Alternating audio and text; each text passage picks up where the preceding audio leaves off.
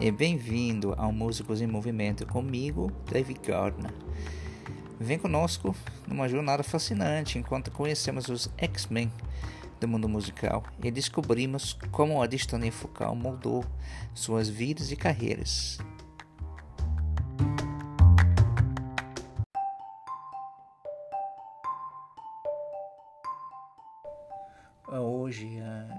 Conversando com o violinista, professor universitário e meu amigo pessoal, o querido Oliver Yatsugafo.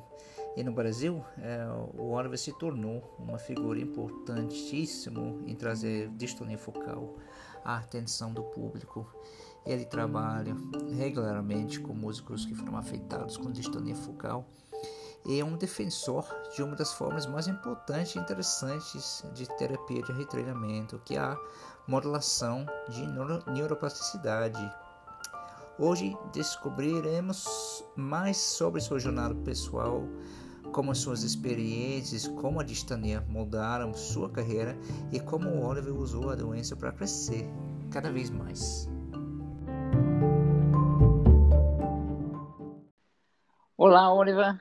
Uh, muito obrigado por estar comigo e falando conosco hoje. Uh, eu, eu, quero que você pode contar um pouco sobre sua história, de onde você começou a tocar violino, suas influências e onde você, você estudou. Você pode contar um pouco para gente? Legal, claro, David. É, primeiro, muito obrigado pelo convite de estar aqui, é, né, conversando. E eu comecei o violino é, no interior de São Paulo. Vinha um professor de Santa Catarina para dar aula para uma turma no sítio, morava no sítio. E ele era um professor que é, é, da metodologia Suzuki. E na verdade minhas irmãs começaram é, antes, né, a fazer aula de violino. E eu na época tocava piano, acompanhava elas, né, ao piano. E eu fui me animando e aí chegou um ponto que eu quis experimentar. Então começou mais ou menos por ali, né? É, no ano de é, 90, final dos anos 90. Ah, que legal. E, e é, quando você profissionalizou também, eu sei que você estudou aqui no Brasil, né? E você pode contar de onde você estudou, o que que você fez logo depois de graduar? Você continuou seus estudos no Brasil? Você foi para fora? Como é que foi? Isso, então. É, Aí eu comecei assim os estudos é, no interior de São Paulo, depois a gente se mudou para Florianópolis. E aí lá eu né, avancei nos estudos. Uh, depois uh, em Curitiba eu fui fazer a graduação. Né? Me formei lá na Escola de Música e Belas Artes. Uh, isso já era né, é, no final dos anos 90 e eu me formei no ano de 2001. Uh, né, aí aquela coisa assim, né? Tive as primeiras experiências de trabalho em Curitiba, tocando em orquestra, tocando com grupos de câmara. Uh, só que aí eu estava sentindo falta, né, de me aprimorar, me aprofundar ainda mais é, na música através do violino. E aí veio nessa né, vontade de fazer uma pós-graduação e fora do Brasil eu queria muito fazer na área de performance.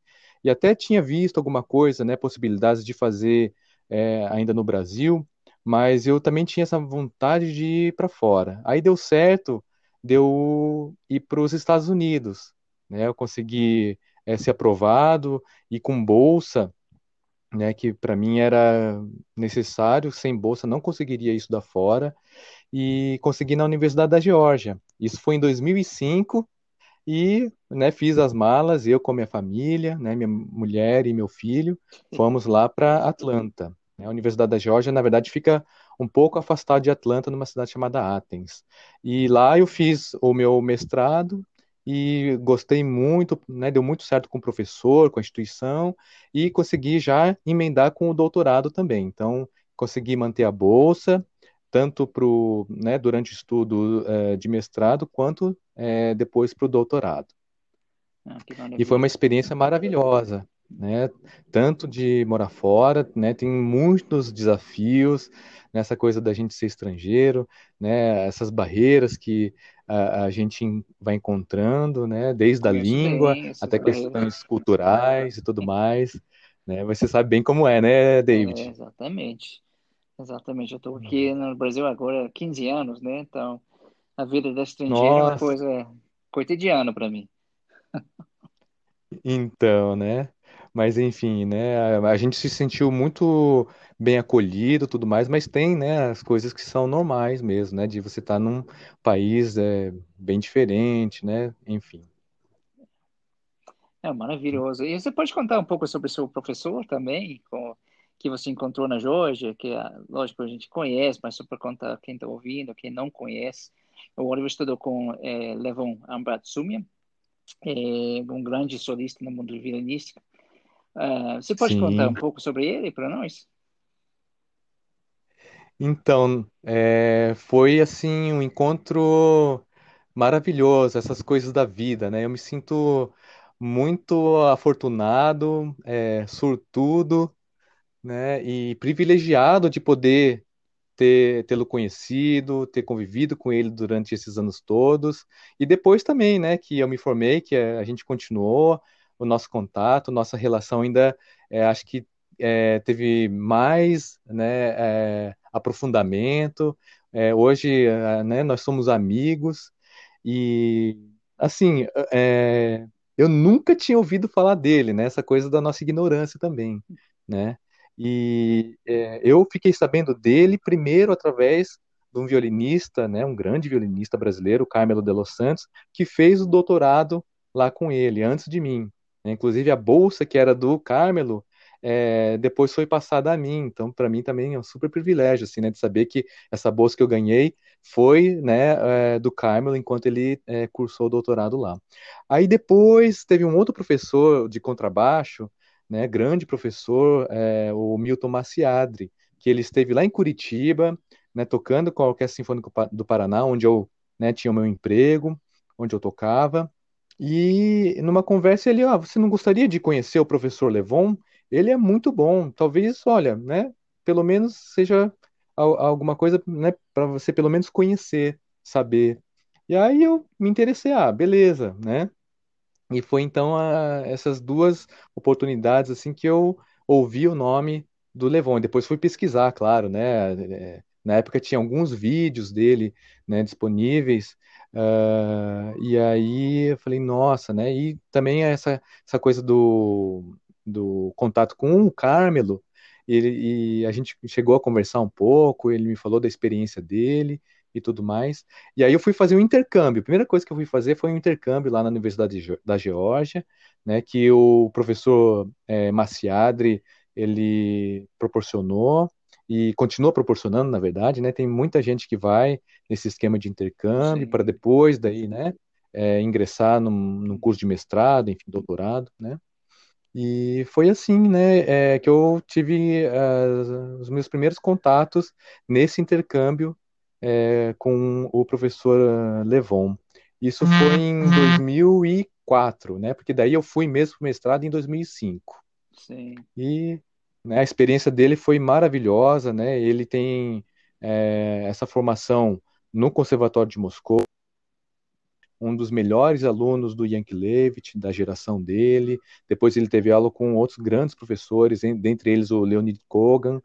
E, nossa, eu pude beber justamente, né, dessa fonte maravilhosa, né, que a escola, é, né, da, é, lá da, enfim, da Rússia, né, de ter esse contato e poder aprender bastante, né? É, eu tive o pri- privilégio, né, de encontrar com ele através de você.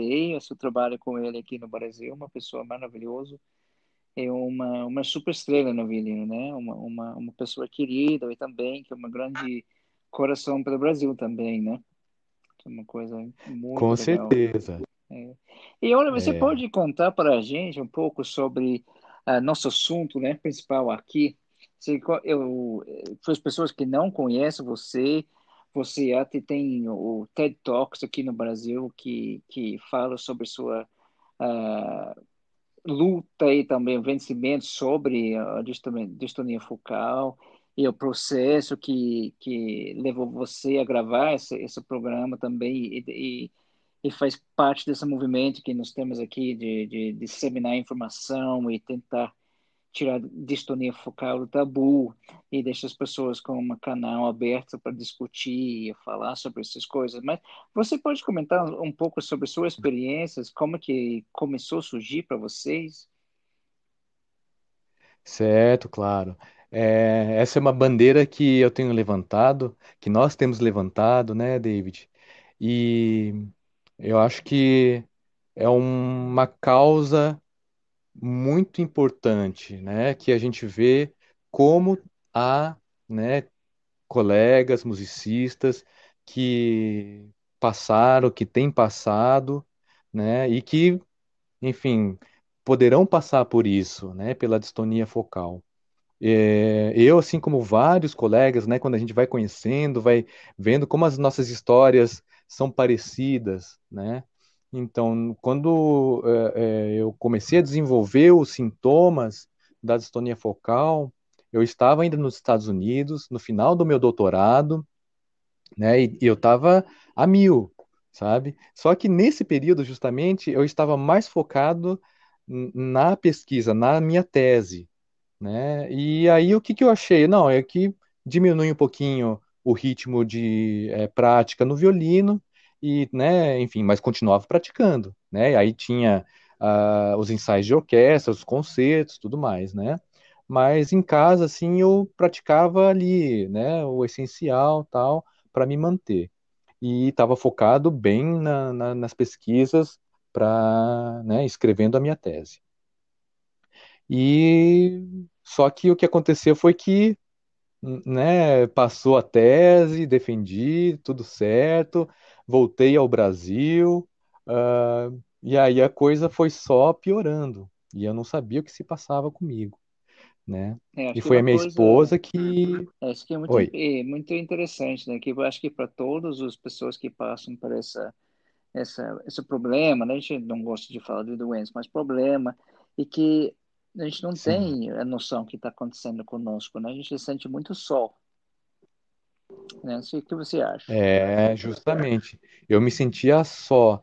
E, e eu já sabia, porque eu já tinha passado assim por uma tendinite, por uma bursite, né? Nada muito grave, mas eu né, já, já tinha essa consciência né, do meu corpo, né? De, de ter passado por essas experiências, assim, né? De, de ter tido alguns males e não era nada daquilo, e eu fiquei assim, cada vez mais desesperado. E aí o problema justamente se agravou quando eu fui me consultar com médicos, né? Que é, eu ouvi, por exemplo, de um médico que eu tinha que largar o violino, que eu tinha que considerar outra profissão, porque violinista já não dava mais, porque essa doença que eu tenho, que ele chamou de cãibra do escrivão, né? A gente sabe, sabe que tem algumas coisas que se aproximam, mas uma coisa é cãibra do escrivão, outra coisa é a distonia focal do músico, né? É, e aí ele falou que não tinha cura, ele até me receitou lá uns medicamentos, eu tomei por um tempinho, mas não, não é isso, sabe? E eu fiquei muito mal, comecei a entrar em processo de depressão, tinha acessos de raiva, né? Uh, e estava indo assim, né, a ponto de realmente desistir, né? E, e porque eu já não aguentava mais, né?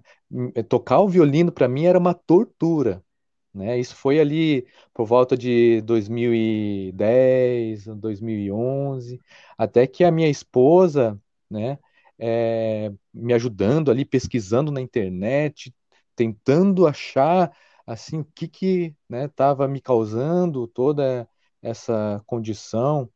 Uh, aí ela descobriu né, um violonista, né, e, e, que ele falava, né, tocava e falava sobre o que estava se passando com ele. Ela me mostrou, falei, não, é isso mesmo, é isso que eu tenho, né, porque eu achava que era síndrome do túnel do carpo, achava que era um, uma, tendinite, uma tendinite mais grave. Eu fiquei assim, sabe, pirando nessas coisas, né?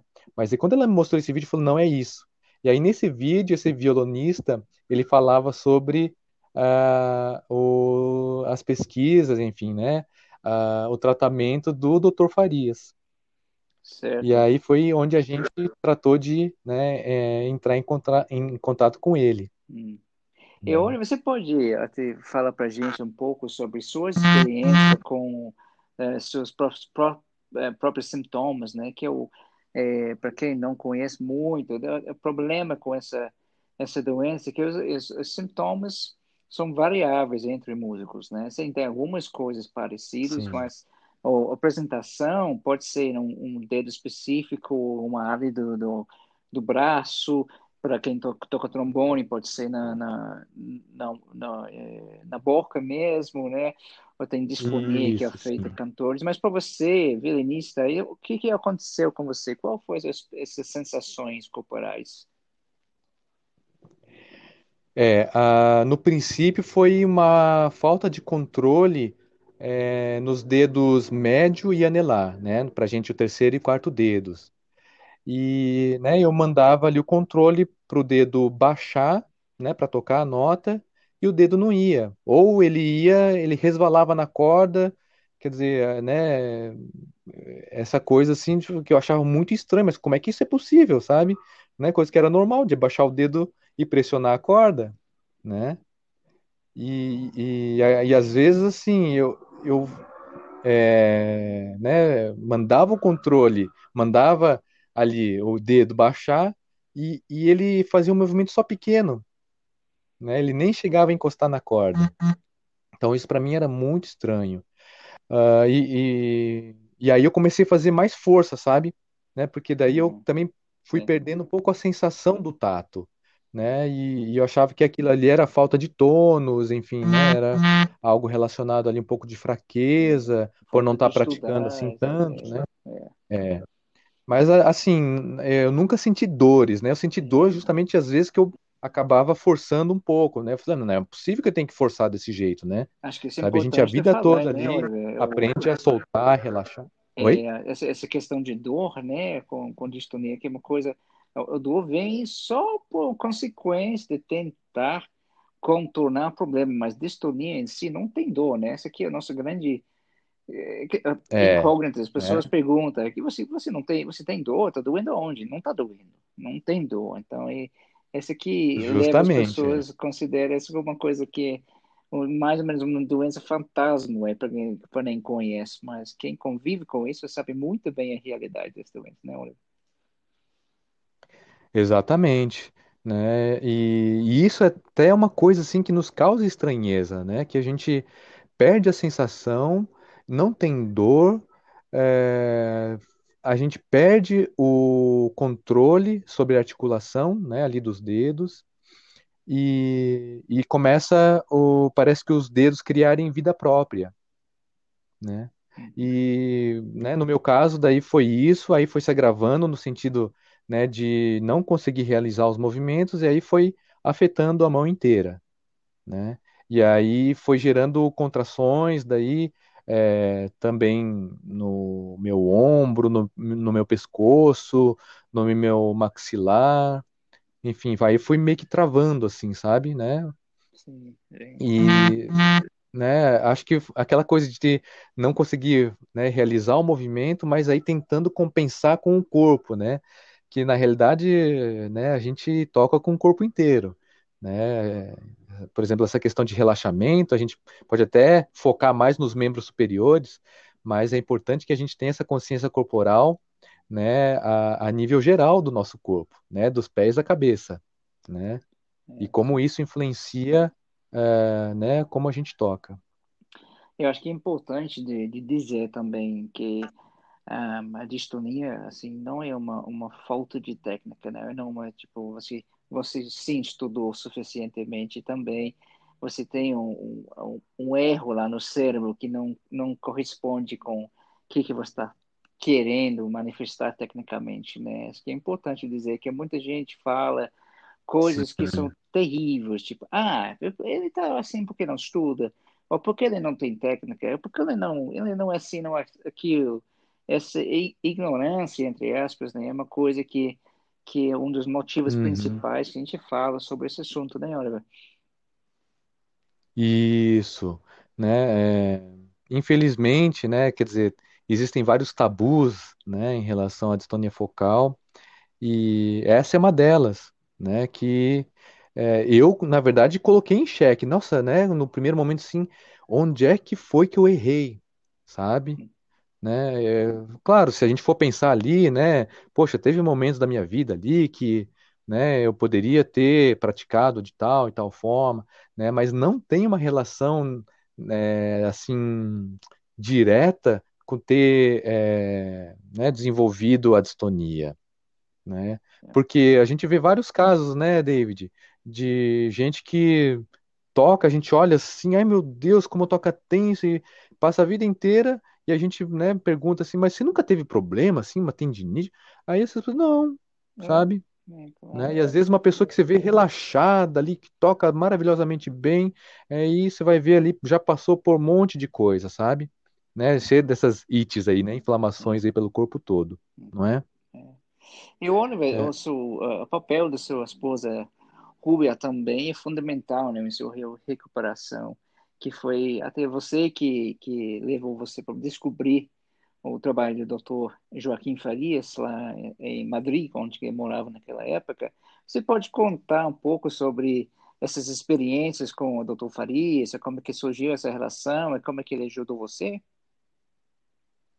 claro. É, então, né, depois de ter consultado com ah, alguns médicos e ter só ouvido coisas terríveis, né, como eu mencionei antes aí, de não ter cura, de não ter jeito, de, né, largar a profissão, não tocar mais. Aí, nossa, deu muito certo. Eu também me sinto assim afortunado, sabe, de poder ter ido ao Farias, né? E porque eu, na verdade eu cheguei lá assim desacreditado, né? Eu não achava que poderia tocar mais o violino.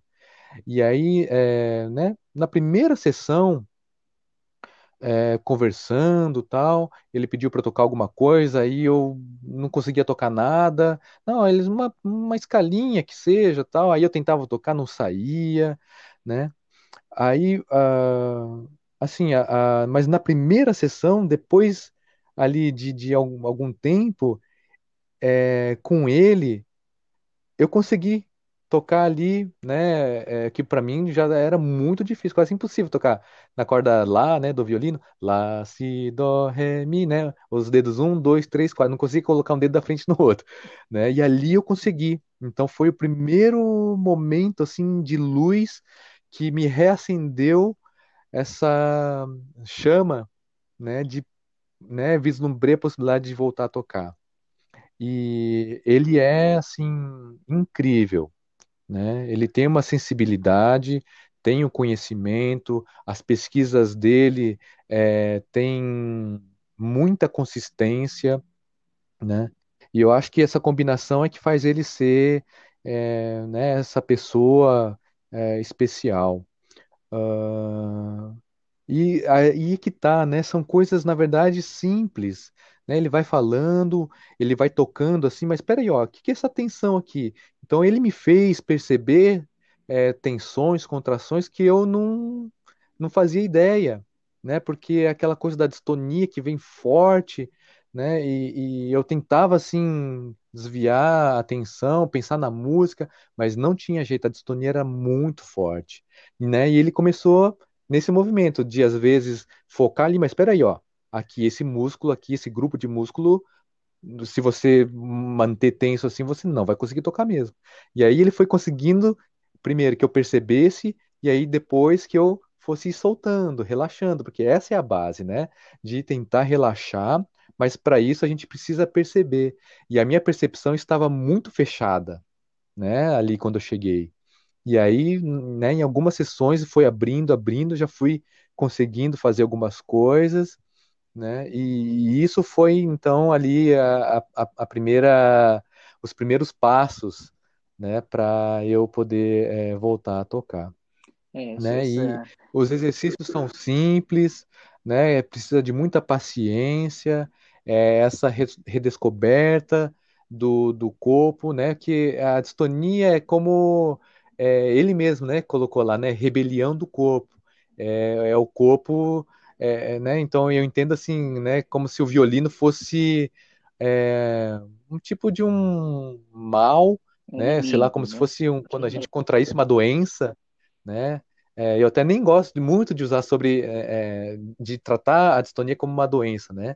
Muito embora seja, né? Assim, né? Sim, Mas eu prefiro tratar mais como para mim, assim, né? Essa coisa de renomear, de me reinventar. Então eu, é, eu penso mais que é uma condição, isso, né? Que é uma condição e que aí eu vou lidando com ela, né? Enfim, né? É, eu penso muito nisso. É, eu acho super interessante, porque o Farias, assim, eh, quem não conhece o, o trabalho dele, deve procurar, porque ele é uma, um ser humano singular, um, um mús- músico também, que teve distonia duas vezes na vida dele. Eh, ele, Exato, eh, sim.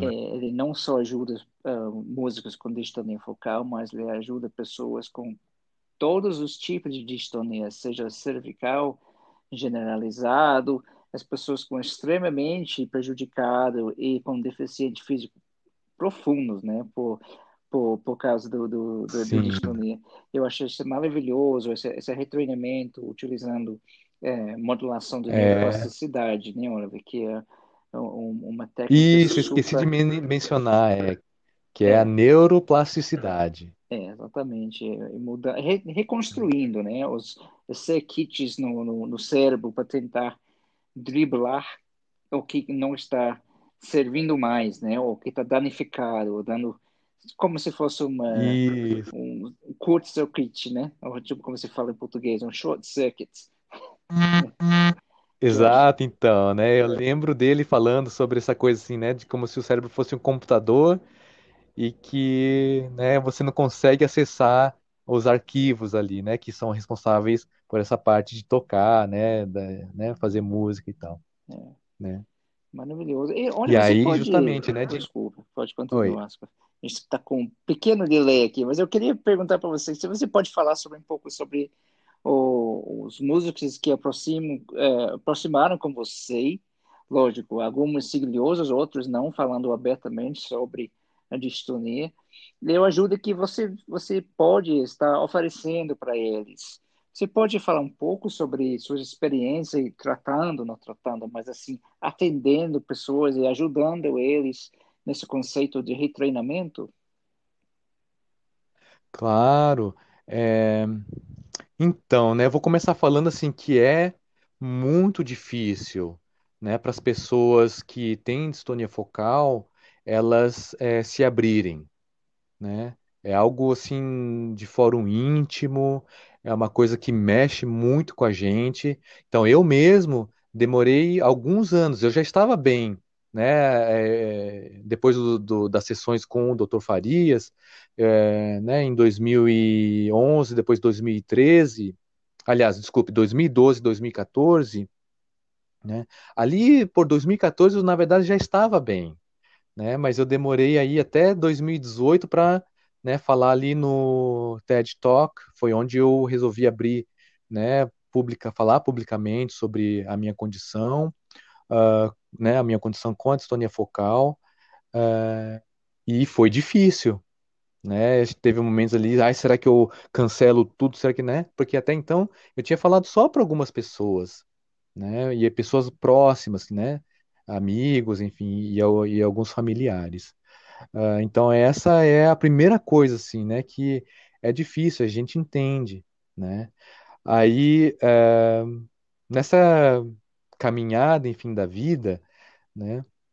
A gente vai, né, conhecendo, eh, pessoas e como foi importante eu ter feito essa fala aí do TED Talk, Com porque certeza. muitas pessoas assistiram, eu fiquei impressionado, sabe? Que é uma coisa muito específica, né? Um violinista com distonia focal, né? Quem que vai ter interesse de assistir isso aí? Mas houveram muitas pessoas que assistiram e me procuraram a partir disso.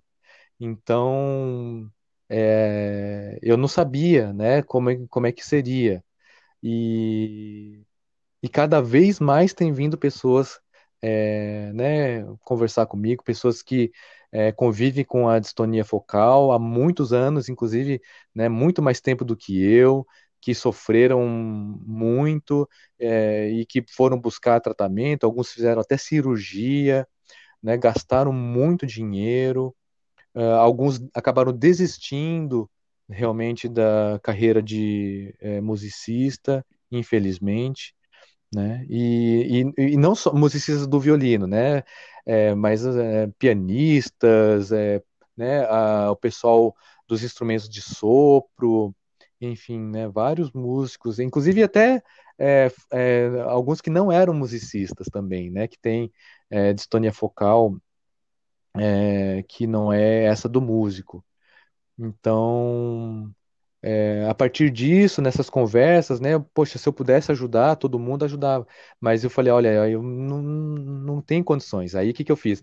Eu indiquei o doutor Farias, né? Olha, você, se você for pesquisar, tem tratamentos no Brasil também, alguns, é, né? Mas o Farias está no, no Canadá, tem outros tratamentos nos Estados Unidos, né? Na Europa, na Alemanha tem, enfim, no Japão tem, né? Para as pessoas que têm condições né, aí de, de poder é, né, ir para fora e bancar o tratamento, né, não, não precisa mais é, desistir. Né? Infelizmente, aqui no Brasil, a gente tem, e também, no, né, acho que no mundo todo, mas eu falo da nossa realidade porque é, é o que eu conheço um pouquinho mais, né, de, de ouvir, deu de experiência própria e de ouvir de colegas é, musicistas com distonia focal, de ter ido a médicos e, infelizmente, esses médicos não terem conhecimento e né, receitarem medicamentos que, ao meu ver, são errados. Né? Eu não sou nenhum profissional é, da área médica, da área de saúde.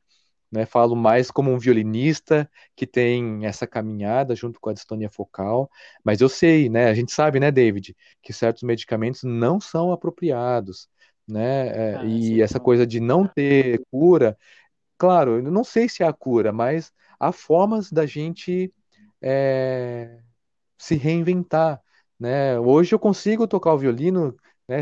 Tem momentos que eu sinto a distonia, mas a maior parte do momento, né, do, dos momentos de, de prática, é, eu tô bem, sabe? Consigo tocar. Inclusive tem coisas que eu toco melhor do que antes da distonia. É, né? Porque justamente coisa... essa coisa de é. Entender o corpo, de, de, ouvir o corpo, né? Justamente, é, eu realmente daí descobri o que, que é ter consciência corporal. Eu achava que eu tinha, em alguma medida eu acho que eu tinha sim, né? Mas uh, foi a distonia que me deu essa oportunidade de eu realmente me conhecer nesse sentido, sabe? Né? Do, do meu corpo e do meu corpo em relação ao instrumento. Eu acho que é né? importante, né? né e aí, a partir disso, tocar melhor. Que, eu acho Sim. que é importante falar que é, não é pouco trabalho. Você está você está dando a impressão que foi fácil de voltar, mas assim demande muito disciplina. Nossa, é um trabalho é, grande. Eu acho isso, que isso requer é muita né? dedicação, é. paciência, disciplina, né? E essa coisa, né, do psicológico que fica muito afetado. Então, é um processo complicado, mas possível, né? Tem que ter muita força de vontade, tem que estar aberto, né? O coração da gente tem que estar ali aberto. A gente tem que procurar sentir prazer nesse processo, né? São coisas assim que é, realmente é um foi o aprendizado da minha vida, né? Essa essa caminhada com a distonia focal. É isso que eu tento daí compartilhar com né, os meus colegas, queridos colegas violinistas, né, e alguns é, violinistas, né, e a gente, né, no nosso grupo também, né, com, enfim, né, é, tem o pessoal das cordas, mas tem também o pessoal dos sopros, né, e cada vez mais a gente se unir para, né, tentar é, discutir, trazer ali as experiências de cada um, trazer as pesquisas que estão sendo feitas aí pelo mundo, né? E eu fico muito contente de poder contribuir, porque né, esse pessoal que entrou em contato comigo, eles também me ajudam. Então é um ciclo do bem que se forma, sabe? Né? Quando a gente se sente só, assim, ai meu Deus, né? Será que isso só aconteceu comigo? E a gente vê que não, tem muita gente aí, né, no Brasil, no, no mundo todo que passa por isso e se sentem sozinhas, se sentem sozinhas, mas não precisa mais se sentir sozinho, porque estamos aí, né? Exatamente, estamos aí. É, eu acho que isso é muito importante de falar. Uma rede de, de, de apoio, né? Para quem achava que não tinha apoio, tem. E cada vez mais a gente está querendo, assim, aqui no Brasil, mesmo assim que não sou brasileiro também, mas sim, esse aqui é o meu, meu país adotivo, e aqui tem que ter, porque nossa, a gente descobre juntos, né, Oliver, nesse caminho que tem muita gente aqui no Brasil que sofre em silêncio, ou sofre sozinho. E essa aqui é a nossa missão, né? De juntar as pessoas. Claro, né? É, né? Eu coloquei isso como uma missão de vida mesmo né? É, né, nesses é, dois anos, assim, apareceram muitos violinistas, né? Ah, no nosso grupo agora tem, acho que oito, né? E, enfim, e tem gente que eu tenho conversado tal, mas que ainda não aceitaram bem a condição, né, não estão preparados ainda para né, é, passar por essa experiência com o retreinamento, e a gente tem que entender, né, que cada um tem o seu momento também. É até meio estranho, não sei quando eu falo, não sei, David, né, mas é, tem muitas coisas que a distonia não se encaixa muito em, em pensamentos convencionais, por assim dizer, não sei, né? Tem coisas que são meio, parecem meio loucas, meio, meio distorcidas, né? E e que, na verdade, é só a gente que, né, passa por isso e que quando a gente conversa um com os outros que a gente compreende, né? É uma, uma linguagem é, que é único para quem passou.